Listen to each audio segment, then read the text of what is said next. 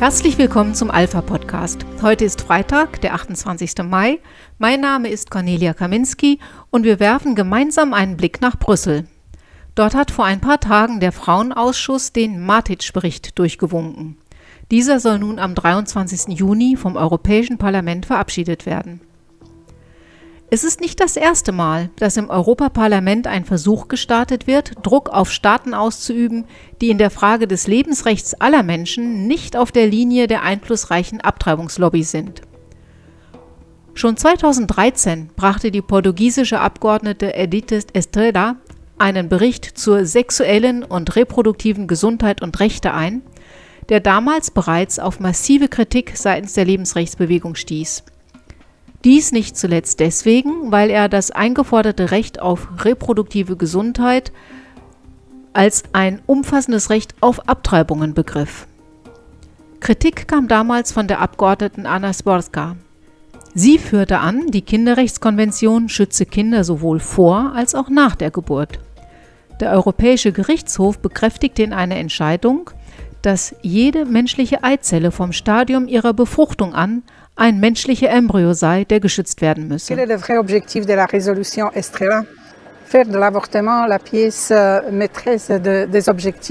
das Hauptziel des Berichts ist die Legalisierung der Abtreibung für alle. Die Mitgliedstaaten sollen Abtreibung als Menschenrecht anerkennen. Sexualerziehung soll an den Schulen verpflichtend eingeführt werden. Abtreibungen sollen auch Minderjährigen in Schulen angeboten werden, ohne dass die Eltern darüber informiert werden. Abtreibungen sind ausdrücklich jedoch nicht Bestandteil der gemeinsamen europäischen Politik. Sie liegen in der Verantwortung der einzelnen Mitgliedstaaten.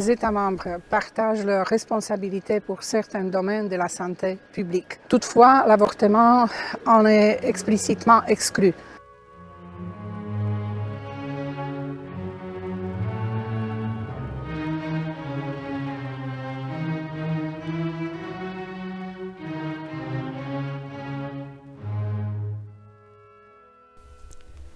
Auch der englische Abgeordnete Charles Tannock, Member of Parliament für London, Arzt und Psychiater, fand damals deutliche Worte. And it's wholly accurate to label the Estrella report as being contrary to the EU's motto of unity and diversity, i.e. respect for subsidiarity. Es ist völlig angemessen, den Estrela-Bericht als im Gegensatz zur Verpflichtung der EU auf Einheit und Vielfalt stehend zu bezeichnen. Er ignoriert den Respekt für das Subsidiaritätsprinzip, das in besonderem Maße Rücksicht zu nehmen hat auf die moralischen Wertvorstellungen der Bewohner eines Landes. Dies trifft insbesondere das Recht, aus Gewissensgründen nicht an Abtreibungen mitwirken zu wollen. Als Arzt habe ich hierzu eine sehr klare und deutliche Haltung. Die Mitgliedstaaten der EU haben in diesen Fragen Souveränität, und es ist bedauerlich, dass dieser Bericht dem nicht Rechnung trägt. Es hat mich sehr gefreut zu sehen, dass der intolerante Estrela-Bericht deutlich abgelehnt wurde und damit all diejenigen, die in diesen Bereichen eine Reform anstreben, daran erinnert wurden, dass ein verpflichtendes EU-Diktat von oben nach unten nicht dazu geeignet ist, Änderungen in Bereichen herbeizuführen, die unmissverständlich die Moral, die religiösen Überzeugungen, das Gewissen und die Werte betreffen. Das müssen unsere Gesellschaften diskutieren in ihren nationalen Parlamenten, es fällt nicht in den Kompetenzbereich der EU und dort sollte es auch niemals liegen. is not the way to effect changes in areas that are intrinsically about morals, religious beliefs, conscience and values. This is something for our societies to deliberate on through their national parliaments and it is not and never should be an EU competence. Thank you.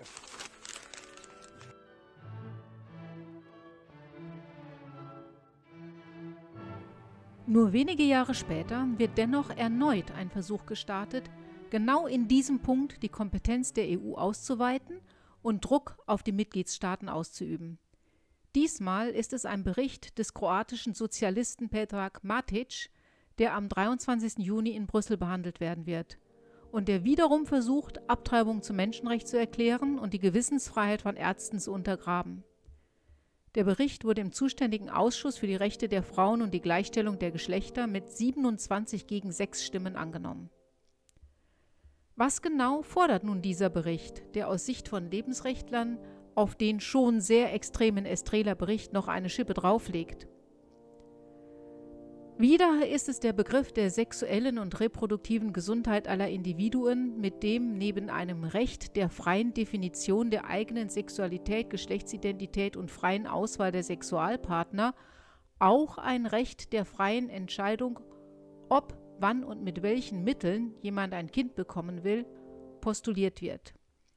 Das schließt also die gesamte Bandbreite reproduktionsmedizinischer Möglichkeiten von In-vitro-Fertilisationen, Ei- und Samenzellspende sowie Leihmutterschaft mit ein.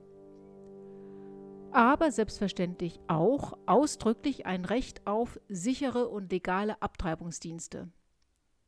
Die so definierten Rechte werden als Menschenrechte deklariert. Das Recht des Kindes auf seine biologischen Eltern spielt genauso wenig eine Rolle wie sein Recht auf Leben. Es wird nur noch als Produkt betrachtet, das man herstellen lassen oder beseitigen kann, je nach Belieben. Um diese menschenfeindliche Politik durchsetzen zu können, muss man diejenigen beseitigen, die dem Treiben noch etwas entgegenzusetzen haben. Und auch daran hat Matic in seinem Bericht gedacht. Er behauptet, dass Verstöße gegen die sexuelle und reproduktive Gesundheit und die damit verbundenen Rechte Verstöße gegen die Menschenrechte darstellen, insbesondere gegen das Recht auf Leben. Aha. Das Recht auf Leben wird also dadurch ermöglicht, dass man das Recht auf Leben einer bestimmten Gruppe von Menschen einfach ignoriert. Das macht dann Abtreibungsbefürworter zu den eigentlichen Lebensschützern und Lebensschützer zu Lebensfeinden. Weswegen der Bericht auch die Mitgliedstaaten dazu auffordert, alle Hindernisse zu beseitigen, die dem uneingeschränkten Zugang zu diesen Abtreibungsdiensten im Wege stehen. Es ist unschwer zu erkennen, was damit gemeint ist. Gesetze, die Abtreibungen in irgendeiner Form reglementieren, um das Leben des vorgeburtlichen Menschen zu schützen. Initiativen und Organisationen, die auf sein Lebensrecht hinweisen, die Gewissensfreiheit des medizinischen Personals, das an solchen Tötungshandlungen nicht mitwirken möchte.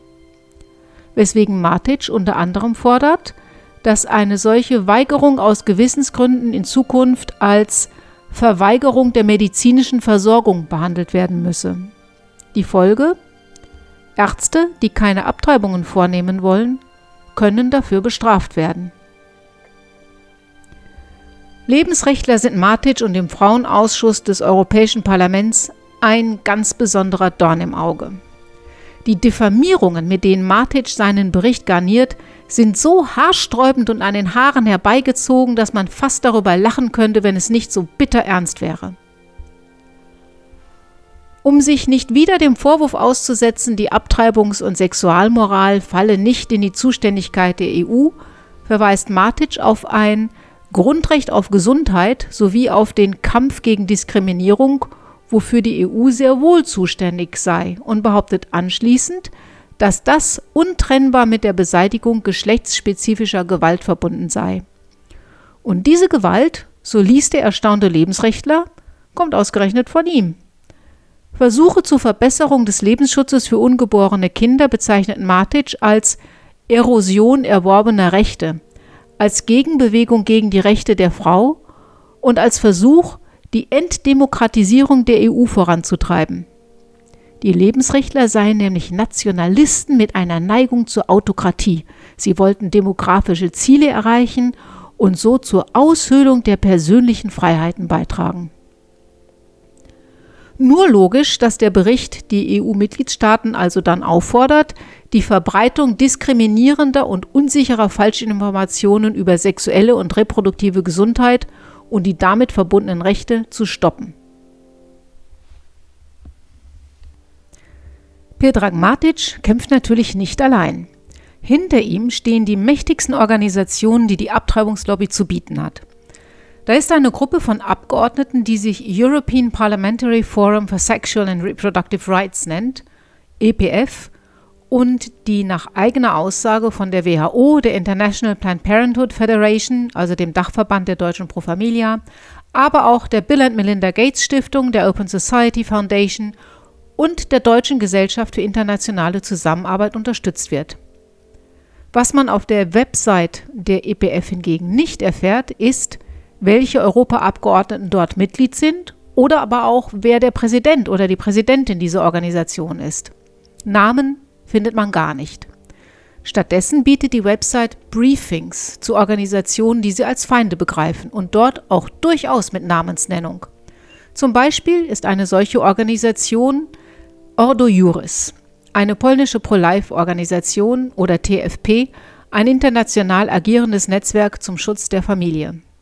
Der Hauptvorwurf, der beiden gemacht wird, ist, dass sie der eigenen progressiven Agenda entgegenstehen und dass sie sich aus religiösen Gründen für traditionelle Werte wie Ehe und Familie einsetzen.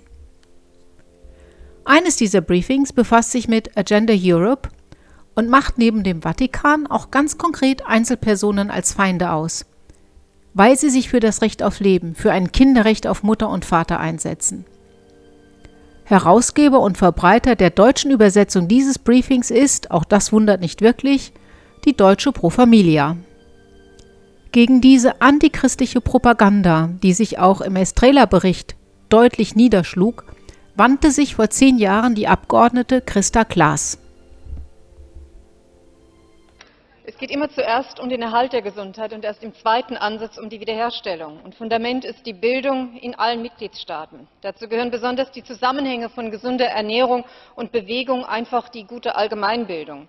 Das ist grundsätzlich die Aufgabe der Mitgliedstaaten. Europa soll den Erfahrungsaustausch im Zusammenhang mit der Gesundheitserziehung auf den unterschiedlichen Feldern fördern. Ich habe trotz vieler guter Ansätze gegen den Bericht gestimmt. Ich bin ganz klar gegen die Ziffern 25, 26 und 29. Die wichtigen ethischen und moralischen Entscheidungen der Mitgliedstaaten wie Reproduktionstechnologien und Schwangerschaftsabbrüche gehören hier nicht hin.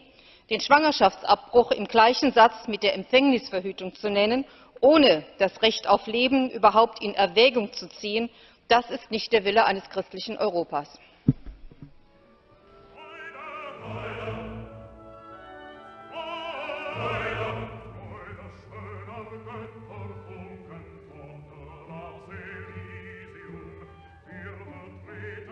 Für Freude gibt es aber leider keinen Grund. Weder Christa Klaas noch Anna Zaborska sind noch Mitglied des Europäischen Parlaments und auch Charles Dannock ist natürlich infolge des Brexit nicht mehr dabei. Wir fassen also zusammen.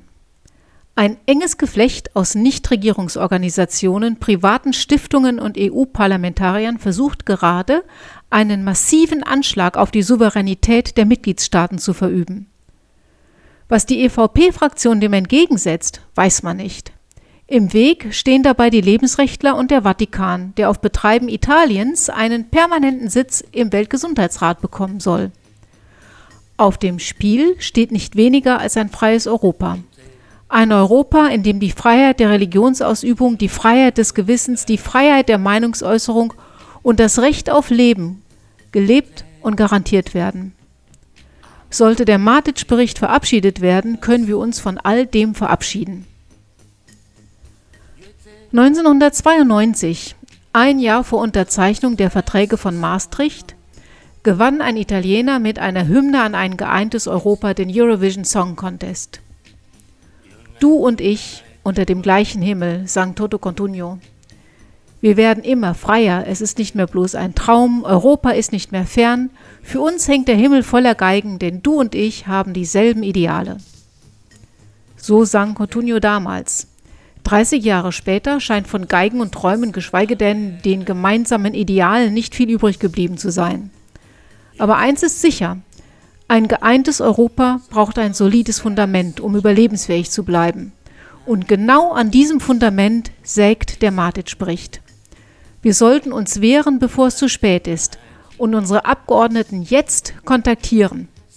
Insieme. Gemeinsam können wir es schaffen. Insieme. Unite, unite, Europe.